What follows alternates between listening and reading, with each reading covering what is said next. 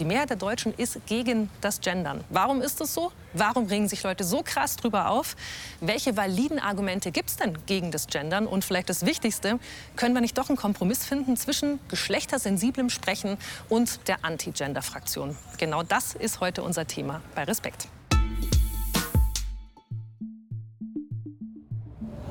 Seit ein paar Jahren ist es in Deutschland Gesetz. Menschen, die sich weder dem weiblichen noch dem männlichen Geschlecht zuordnen können, haben nun die Möglichkeit, im Geburtsregister die Option divers eintragen zu lassen. Gendern bedeutet vor allem, so zu sprechen oder zu schreiben, dass alle Geschlechter gleichberechtigt nebeneinander vorkommen und sichtbar werden. In der deutschen Sprache ist das nämlich nicht immer der Fall. Denn Personen oder Berufe werden grammatisch nur mit der männlichen Form bezeichnet. Radfahrer absteigen, damit sind aber nicht nur männliche Radfahrer gemeint, sondern auch Frauen und diversgeschlechtliche Menschen. Oder Ärzte verdienen mehr als Arbeiter. Auch hier sind nicht nur Männer gemeint. Diese Verwendung der männlichen Form als allgemeingültiger Oberbegriff bezeichnet man als das generische Maskulinum. Frauen und diversgeschlechtliche Menschen fühlen sich dabei aber oft nicht mitgemeint.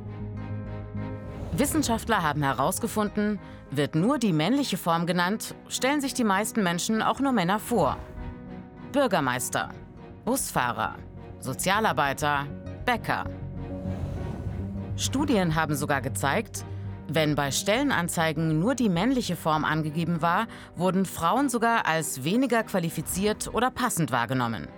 Das ist ein Grund, warum Stellen heute geschlechtsneutral ausgeschrieben werden müssen. Eine gendergerechte Sprache soll deshalb zumindest sprachlich eine Gleichberechtigung zwischen den Geschlechtern schaffen. Alle, die gemeint sind, sollen auch sichtbar gemacht werden. Zum Beispiel, indem eine neutrale Form verwendet wird, Lehrende statt Lehrer. Oder indem eine Sprech- oder Schreibweise benutzt wird, bei der in einem Wort alle Geschlechter mit gemeint sind. Dabei wird zwischen männlicher und weiblicher Endung zum Beispiel ein Sternchen, ein Doppelpunkt oder einen Unterstrich eingefügt und beim Sprechen eine kurze Pause gemacht. Lehrerin. Die Debatte um eine gendergerechte Ausdrucksweise wird sehr emotional geführt. Während die einen denken, Gendern würde Frauen und diversgeschlechtliche Menschen sichtbarer machen, fürchten die anderen, dass die deutsche Sprache mutwillig verschandelt würde. Ich treffe mich jetzt hier in München im Univiertel mit Theresa alias Biemen, so ihr Künstlerinnenname. Und der verrät ja schon. Theresa hinterfragt gern alles, was mit Geschlecht zu tun hat. Beim Musikmachen oder Auflegen, wenn sie Theaterperformances spielt oder als Teil des Kunstkollektivs Wut dem Show wie Nachtleben den Kampf ansagt. Ich tippe jetzt mal ganz frech, du genderst. Ich gender mein Schriftbild, meinen Sprech und ja, Genderst du dann konsequent immer, quasi privat wie beruflich? Ja, ich gender konsequent immer. Und ich habe aber äh, Freundinnen, die das nicht machen. Es ist unangenehm und ich spreche es dann auch an und dann führe ich diese unangenehmen Debatten. Mhm. Aber die Einsicht kommt, weil es ist logisch und dann ist es nur ein Gewöhnheitsding. Warum achtest du auf wie nennst du es eigentlich, geschlechtersensible, neutrale, gerechte, wie auch immer Sprache? Ja, also ich gender meinen Sprech, weil es mir wichtig ist, niemanden auszuschließen und alle mitzunennen. Das heißt, Frauen, Männer. Es gibt auch Personen, die sich eben nicht in das binäre Geschlechtersystem einordnen und sagen, nein, ich bin weder Frau noch Mann oder ich bin gar kein Geschlecht. Wärst du dafür, dass Gendern angeordnet wird, dass zum Beispiel in Behörden, Universitäten, you name it, ah, also, dass es also verpflichtend ist? Ich finde so eine Moralinstanz oder so ein Regelwerk ein bisschen schwierig. Ich finde, es sollte mehr an die Verantwortung der Leute appelliert werden, tatsächlich für, ihr Handlung, äh, für ihre Handlungen Verantwortung zu übernehmen. Weil wer sozusagen seine Sprache nicht gendert, der übernimmt auch keine Verantwortung für seine Handlungen. Du meinst Handlungen, das heißt jemand, der nicht gendert, verhält sich schon latent sexistisch zum Beispiel oder queerphob Genau, und äh, diskriminierend und hat halt auch bestimmte Sachen noch nicht mitreflektiert, nämlich, dass es Geschlecht gibt und dass es eben auch mehr als zwei Geschlechter gibt. Wir von Respekt haben, wie viele andere Redaktionen, irgendwann mal damit angefangen zu gendern. Das heißt, wir haben an die Hauptwörter des Innen hingeklatscht. Ich stelle euch jetzt jemanden vor, der damit aber ein Riesenproblem hat und sich ganz öffentlich gegen das Gendern in den Medien ausspricht. Ärztin oder LehrerInnen. Es kommt mir ehrlich gesagt kaum über die Lippen. Ich selbst rede nie so, aber ich höre es immer häufiger. Es wird gegendert, also krampfhaft auf geschlechtergerechte Sprache geachtet. Und immer mehr machen mit bei diesem verrückten Sternchenzeitgeist. Mir gefällt das gar nicht. Am Ende sprechen alle Politiker, Journalisten und Professoren, zugespitzt gesagt die Elite, im Gender-Hochdeutsch. Die Leute außerhalb dieser akademischen Wohlfühlblase reden aber ohne diese sinnlose Sprachverrenkung. Und damit spaltet das gut gemeinte Sternchen, das es ja allen recht machen will, nicht nur die Worte in ihrer Mitte, sondern auch unsere Gesellschaft. Julia Ruß ist eine Kollegin von mir, hier im Bayerischen Rundfunk. Sie ist 28 und sie findet es blöd, dass so getan wird, als wären alle jungen Frauen fürs Gendern. Und dass irgendwie fast von ihr erwartet wird, dass sie es auch machen soll. Das will sie nicht, weil sie es unnötig kompliziert findet, elitär, abgehoben. Und sie hat noch einen anderen, für mich jetzt eher überraschenden Grund. Sie findet Gendern sexistisch.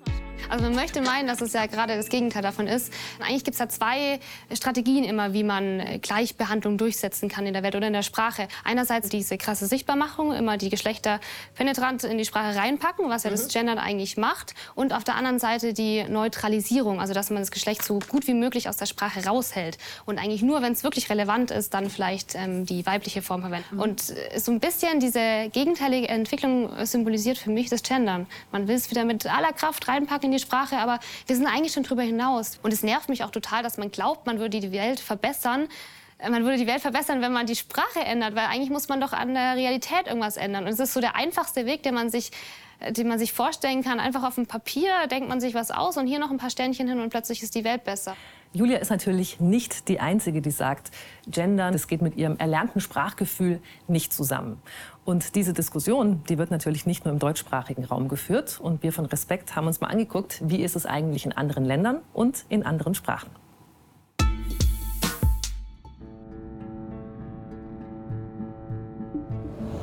Das Französische ist eine Sprache, in der viele Wörter im Satz je nach Genus, also nach Geschlecht, anzugleichen sind zum Teil noch öfter als im Deutschen. Er bzw. sie ist intelligent heißt zum Beispiel il est intelligent oder eben elle est intelligente. Da ist Gendern eine besondere Herausforderung. Auch gab es lange für einzelne Berufs- und Amtsbezeichnungen keine weibliche Form. Die Académie Française, oberste Hüterin der französischen Sprache, billigte keine Änderungen der althergebrachten Regeln zu Wortbildung und Grammatik. So war zum Beispiel das Wort für Bürgermeister oder Minister nur männlich. Le maire, le ministre.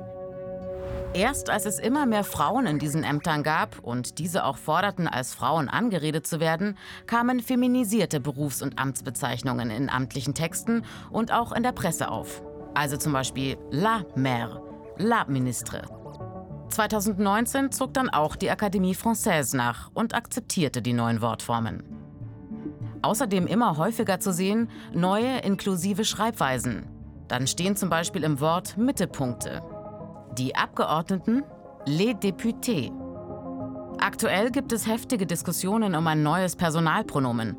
Bisher kennt das Französische nur die Pronomen il für er und elle für sie. Neuerdings kursiert auch das Pronomen iel. Das bezieht auch diverse Menschen mit ein. Ein französisches Wörterbuch hat es bereits in seine Online-Ausgabe aufgenommen. Auf entrüstete Stimmen reagiert der Verlag mit dem Argument, dass es um eine aktuelle Sprachentwicklung gehe, die ein Wörterbuch dokumentieren sollte. Englisch. Die englische Sprache ist von der Wortbildung und Grammatik her in vielen Fällen ohnehin geschlechtsneutral. Da stellen sich weniger Fragen. Anders bei den Pronomen. Immer öfter taucht they als Ersatz für he, er und die weibliche Form she auf. Das Pronomen wird also nicht nur für den Plural, sondern auch für Einzelpersonen verwendet, um alle Geschlechter mit einzubeziehen. In den amerikanischen Südstaaten ist übrigens die Anrede y'all für you all gang und gäbe. Außerdem gibt es immer mehr geschlechtsneutrale Wörter, zum Beispiel Firefighter statt Fireman. Spanisch.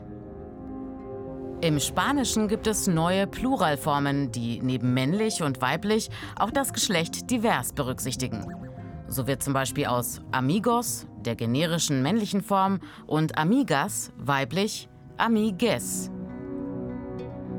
Die Idee, aus den geschlechtsdefinierenden Vokalen A und O am Ende eines Wortes ein Ad-Zeichen zu machen, ist wieder verblasst. Wohl, weil es schriftlich zwar gut erkennbar war, mündlich aber nicht. Von konservativ bis liberal. Dass Gendern nicht nur eine sprachliche, sondern auch eine politische und kulturelle Frage ist, zeigt sich ganz besonders in Polen. Das Polnische hat ein sehr komplexes Genussystem. Hinzu kommt aber auch der starke Einfluss der katholischen Kirche auf die Gesellschaft und die konservative Regierung. Gendern wird als krankhafte Haltung an den Pranger gestellt. Ein Riesenkontrast zu den skandinavischen Ländern, deren Sprachsystem allerdings auch deutlich anders ist, was das Gendern erleichtert. Schweden zum Beispiel hat 2015 das geschlechtsneutrale Pronomen hen offiziell eingeführt. Worum es ja wirklich geht, ist, dass Frauen, nicht-binäre Menschen, intergeschlechtliche Menschen im echten Leben nicht benachteiligt werden. Darum sollte es doch eigentlich uns allen gehen. Und wenn jetzt aber dieses Gezanke um Gendern am Ende diesem großen Ziel schadet, weil viele Menschen so genervt sind, wenn sie nur das Wort Gender hören, dann ist es irgendwie auch nicht Sinn der Sache, oder? Online habe ich die Seite genderleicht.de entdeckt. Die ist vollgepackt mit Infos, Videos, Tipps, alle darüber, wie man elegant, verständlich und gendersensibel spricht und schreibt. Und das ist die Leiterin des Projekts. Hallo, wie schön, dass Sie sich Zeit nehmen. Herzlich willkommen bei Respekt. Sehr schön. Respekt ist genau ein gutes Thema, denn darum geht es ja in dieser ganzen Geschichte mit dem Gendern. Was sofort auffällt, wenn man ihr Buch liest oder auch nur überfliegt, für einen Ratgeber zum Gendern sind da ziemlich wenige Sternchen drin. Und das mit Absicht. Genderbewusst sprechen muss nämlich nicht automatisch bedeuten, dass den Sprachtraditionsfans die Hutschnur reißt. Es kommt jetzt immer darauf die Sprechsituation drauf an und auf die Zielgruppe. Wenn ich also direkt vor einem Publikum stehe, wo ich weiß, das ist jetzt eine total gemischte Gruppe, da habe ich also Männer, Frauen, transgeschlechtliche, intergeschlechtliche, nicht-binäre Menschen, dann kann ich zum Beispiel in der Ansprache gehe ich ja direkt ins Du oder ins Sie. Das heißt, ich spreche direkt zu den Menschen und muss gar nicht differenzieren, wer sitzt hier eigentlich vor mir, sondern ich sage herzlich willkommen allen, die heute hier bei uns sind und uns zuhören. Also da gibt es viele Möglichkeiten, damit die, die mir gerade zuhören, nicht abgeturnt sind von diesem, diese komische Innen, dieses Wort, was dann vielleicht auch noch so betont wird. Ja, gerade Menschen, die das nicht so gut können, die das nicht so oft machen, die sagen dann ZuschauerInnen. Ja, und dann hören die Zuhörenden immer nur innen, innen und dann ärgert es sie. Das habe ich tatsächlich nicht gewusst. Man kann geschlechtersensibel sprechen und muss trotzdem nicht an jedes Hauptwort mindestens einen Stern und ein Innen hinhängen. Vor allem, wenn man weiß, dass man mit Menschen zu tun hat, die sich an dieser Art zu sprechen dann doch ganz schön reiben. Das werde ich in Zukunft absolut beachten. Also guckt weiterhin fleißig Respekt. Aber einen Stern habe ich noch für euch und zwar DJ Stern.